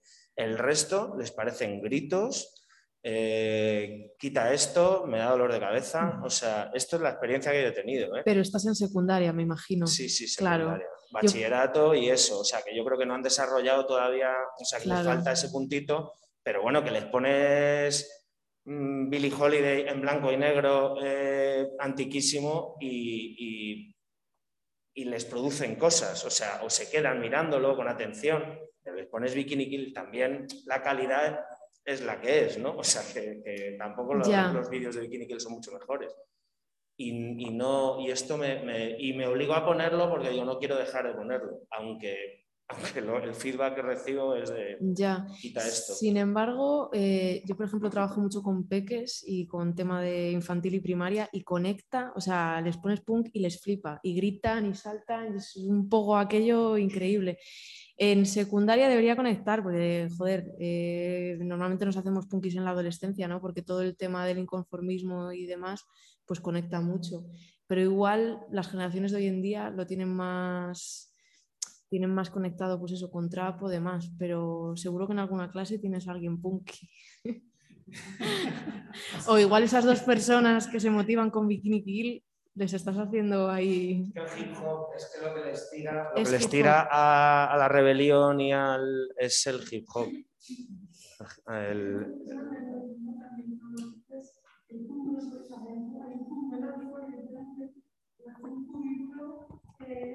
es extraño. Entonces, claro, es mucho más para el oído, quizás escuchar una, una melodía, eh, una, una canción más melódica que, que una más trañera, ¿no? Nosotros les cuesta más, ¿no? Ya, Es no posible, sé. ¿no? También, oído, ¿no? Sí.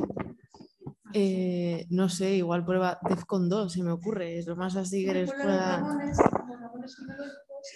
tiene... Es verdad, o sea, yo creo que todos hemos crecido con los Ramones y, y ahí derivamos un poco hacia otras cosas, ¿no? Pero inténtalo con ellos. O Gata Katana, no sé si conoces, pues, no es, no es punk, pero bueno, igual desconecta más Gata Katana. Sí, lo que pasa es que para eso pongo mis silencios, ¿no? Que, que igual ahí conectan más rápido, ¿no? O sea, que es lo Es curioso, ¿no? Las las formas de conectar y es, es curioso.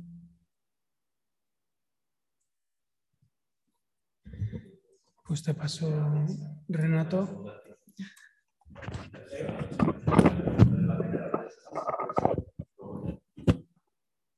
Hola, gracias, Marichu. ¿Cómo estás? ¿Cómo sigues? Tú tuviste lo del accidente, ¿no? ¿Eh? ¿Cómo estás? ¿Cómo sigues? ¿Tú Ah, bien, bien, bien, Ya bien. estás bien, ¿no? Sí. Vale, genial. Oye, yo es que hablo desde, vamos, soy un neófito aquí en este tema de- del punk y más encima vengo del otro lado. Entonces, yo me crié un poco escuchando Fiscal ad hoc, un poquito, desconocía este grupo de peruanos, no, no sabía que existían, así que me pongo deberes. Pero sí me quedo con una, con una, un slide que, que pusiste y escuchando el otro día al compañero que vino con la música, e, entiendo que el punk eh, nace un poco como una crítica al aburguesamiento del rock. Mm. Eh, y bueno, yo es que soy fanático del mundo del swing, así que el rockabilly y todo esto, y, y es que no sé si, si, es tan, si, si, está tan centrado la crítica hacia, hacia la inconformidad que puede haber en otros movimientos que no son punk. Puede haber salsa de los 60, puede haber rock and roll, puede haber otras cosas. Pero sí que me llama la atención esto de que van como con, hacia el rock, hacia el rock, hacia el rock. Como que si el rock nunca hubiese sido libertario, ácrata, crítico, denunciativo, o sea... Claro, pero yo creo que es un poco más como reacción al final de una época, ¿no? Como quiero decir, como ya cuando el rock ya no es algo que sea agresivo, inconformista, ¿no? Como que es el momento como de dar un paso nuevo, que es lo que ocurre como con todas las músicas, ¿no? Que llega un momento que se asimilan, ¿no? Y entonces ya estás en un estadio, ¿no? Tocando y suenas en la radio y demás. Entonces el punk es como muchísimo más crudo en ese sentido, es como te sé, cualquier persona que no haya tenido 20 escuchas, igual le duele la cabeza, ¿no? Y entra un, y le llama mucho la atención porque es ruido, incluso hay bandas pues, no tienes que saber tocar. ¿Qué pasa con el rock? Que llega un punto que es como muy virtuoso, entonces es como muy clasista al mismo tiempo, ¿no? Porque tienes que tener como esa clase de saber tocar. Y el punk rompe con eso, ¿no? Y es como la horizontalidad. Y por ejemplo, las bandas que decías de Raincoats, de Slits, o sea, hacen discazos sin tener muchísima idea, ¿no? Y todo como una locura de no tener que ir al conservatorio y... Entonces yo creo que va un poco por ahí, como ese rollo. Luego ese inconformismo hacia eso, hacia el sistema, hacia, hacia todo, ¿no? Es como una rabia ahí incontenible que se focaliza luego de, de muchas formas. Pues yo, por ejemplo, o sea, me crié en una casa donde mi madre escuchaba, pues, Patti Smith, yo qué sé, muchísimo rock, ¿no? Y yo dejé muchísimos años de escuchar eso porque para mí era como, eso es una... Que no sé, a mí una canción de Nina Simone, por ejemplo, tan denunciativas que son que, desvalorizar eso me parece que es más bien... Bueno, pero es destruir para crear. Es, es bueno, es, es una fase, yo creo, no sé. A lo mejor el punk ya pasó de moda, no sé. O sea, vamos, que muy el punk yo creo que ya, ya se, tú vas aquí, a, aquí al lado, este sitio donde hacen rap los, chiquitos de... Ay. Aquí sé que hay un sitio donde los días miércoles hacen rap chicuelos de 12, 13, 14 años. El sitio este de, la gente de Colombia. Buah, que te metes ahí, la pajarería. Parcería. Eh, y bueno, eso es una declamación, pero eh, fabulosa. Yo vi una vez una niña, una niña, vamos, no tenía más de 8 o 10 años, ahí dándole, dándole, dándole. Así que no sé, estoy contigo, ¿eh? el ponga muerto. el rock, todo ese rock, o sea, no están contra Nina Simón, porque seguramente igual ni la habían escuchado, eh, y no están posiblemente contra el final del movimiento hippie o contra, eh, o sea, lo que hay en esa escena en Reino Unido es música progresiva y música psicodélica, o sea, solos temas de 15 minutos ahí la protesta había desaparecido. O sea, la música protesta muere en el 69, 70, 71.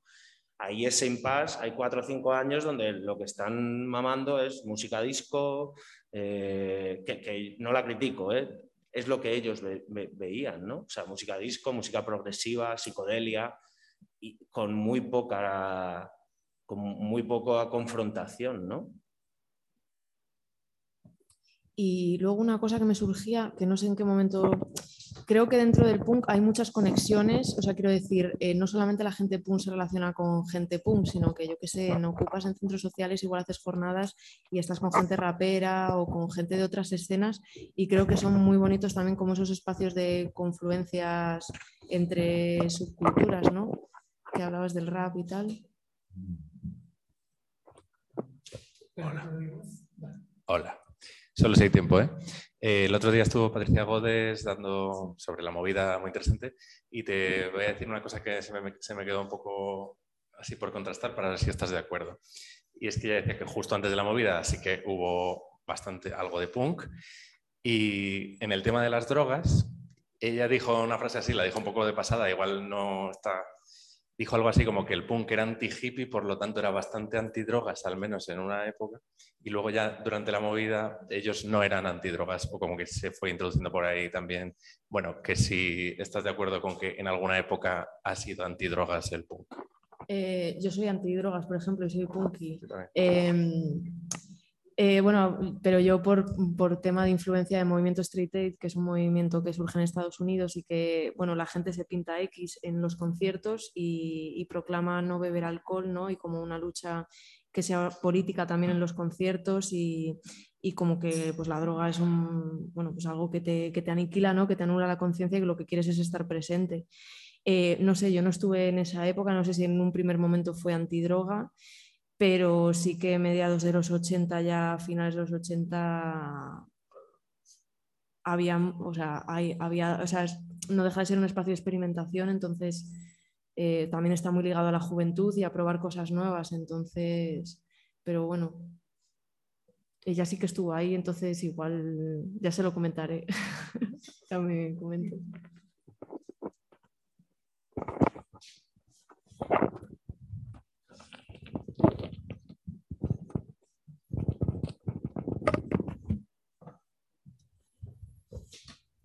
No sé si alguna cuestión más también para quienes estéis en casa. Se han desconectado tres o cuatro. Yo lo único, a lo mejor, bueno, por añadir alguna cosa, bueno, ahora paso el micro, decir que, que es un poco difícil que alguien se haga o le guste el punk en un taller en el colegio, ¿no? Por decirlo así, vamos, yo a mí el punk nunca me ha gustado especialmente y he organizado 50 o 60 conciertos punkis de todo, ¿no? porque es lo que tocaba en la época. Eh, y evidentemente, o sea, la, música punk yo entiendo que tiene que, en gran medida parte de que, es que mm, tus colegas están haciendo, eh, convives, piensas como ellos y uno pues coge unos instrumentos se lanzan y hacen un concierto, ¿no? Es decir, y, se ocupa un sitio y vas allí y pones tu distribuidora, ¿no? Traficantes de Sueños empezó así, éramos dos mesas de camping en conciertos punkis, ese era un poco el, inicio del colectivo, Vamos ahí, poníamos cajas de casetes, fanzines, los tres libros que conseguimos editar en 10 años y ese era el... No decir, entonces como no perder de vista ese sentido comunitario, ¿no? es decir, que, es difícil entenderlo como una música universalizable. ¿no? De hecho, la mayoría, yo creo, de grandes estrellas punkis mm, no se les ha conseguido mercantilizar y cooptar personalmente porque han muerto mucho antes de que pudiesen, ¿no? un Roten quizá, bueno, quizá no, la isla Los Famosos, todas las cosas que, que, ha hecho, ¿no? Pero bueno, que yo creo que esa perspectiva está bien, ¿no? Es decir, de no tanto como lo escucho, que, es verdad que, puede resultar más duro, sino el hacerse punky es como eh, meterte en un sentido como muy comunitario. O sea, te digo yo que yo he crecido en un centro social anarcopunk, yo ni era punk ni me gustaba el punk, pero era mi gente y estaba allí y yo llevaba la biblioteca y tan contento. Eh, y sin ese sentido comunitario es muy difícil que es que ni, ni, entiendes la letra. O sea, cuando son tus colegas, entiendes la letra. Es una cosa como, es una cosa como mágica. Y tú vas a un concierto, ¿no? Se ha organizado un concierto en una nave con 200.000 personas con un equipo de mierda, estás el último tomándote un cachi y estás entendiendo lo que se dice en el escenario de esos conciertos que aparecen ahí.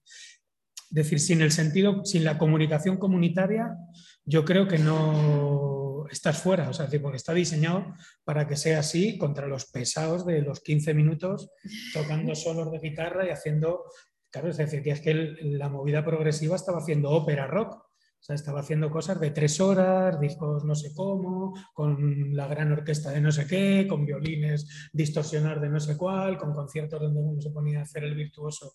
Decir, claro, pues eso era solo para gente que tenía ya la vida resuelta de alguna manera. Es decir, tú no puedes esperar 15 minutos de solo para decirlo, para expresarte, ¿no? Y, bueno, pues yo creo que ahí hay un punto que es el que...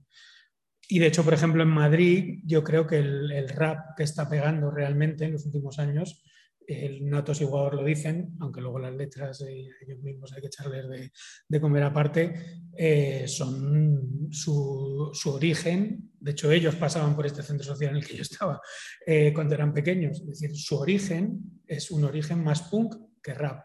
Y decir, el tipo de rap que se hace en Madrid es, un rap mucho más punky, pues porque no les gusta bueno, pues el rollo erudito que también ha ido tomando el rap, ¿no? Por Mega, que sale una super orquesta de no sé qué y él canta, hace su rima, no sé qué. Bueno, que yo creo que eso también por tenerlo, o sea, como valorizar ese punto de estar abajo y no querer salir de abajo. Es decir, no querer escalar. Eso es, por ejemplo, en, Traficantes de Sueños, nuestra propia historia ha sido, un, ha sido una discusión, por ejemplo, con el salto editorial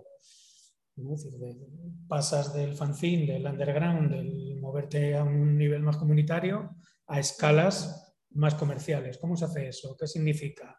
¿Qué significa que, empiece a haber gente liberada? ¿Qué significa el dinero? es, decir, todo ese tipo de debates que, bueno, era un inciso así. Sí, lo mismo pasa con los sellos o con... Sí, eso. Y bueno, que había pedido la colaboración. Dice Sergio que queremos locales y espacios comunitarios. Bueno, pues aquí tenéis uno, ¿no? Aquí no, aquí Bueno. Bueno, ya veremos. ¿Nos di alguna cosa más? Me quedo con que entonces la precariedad es el no salir de la precariedad. Otra forma, ¿no? Y entonces, si, no, si te relacionas, si terminas siendo un endogámico, ¿cómo vas a expandir las ideas? Es una discusión.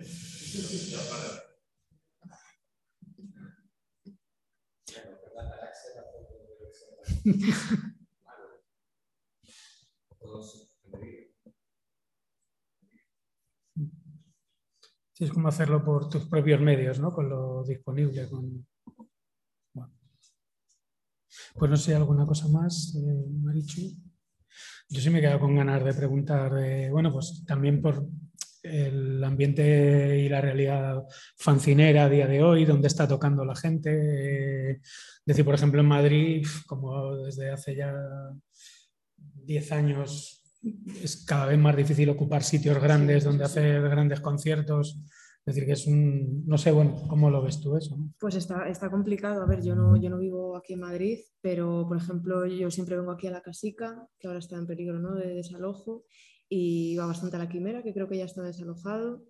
Y bueno, creo que nos estamos reinventando, porque por ejemplo, Genderless, que salían en el último vídeo, han tocado este fin de semana en el Teta Fest, al aire libre, en un espacio público. Y bueno, pues sobreviviendo de la manera que, se puede, además con toda la pandemia que ha conllevado el cierre de un montón de, no solamente Ocupa, sino de salas de concierto, la, la EVE, por ejemplo, ¿no? y demás. Entonces, bueno, pues, ¿cómo se puede? No soy experta en Madrid, pero bueno, creo que quedan espacios de resistencia y que hay que luchar por, que se mantengan y crear otros más.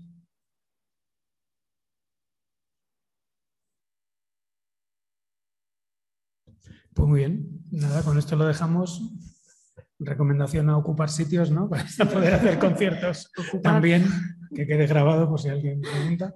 Y nada, nos vemos eh, esta semana que tenemos, casi no podemos quedar aquí a dormir. El jueves es la sesión de feminismo con Marcela y Elena. Y el sábado, desde las 12 de la mañana, lo mando al canal de Telegram, mañana lo mandaré por el correo electrónico. Como es una sesión que realmente organiza la ECO, eh, nosotros participamos sobre todo en la sesión de las siete que son bueno, pues una historia de, la, de las rave parties y el movimiento rabero.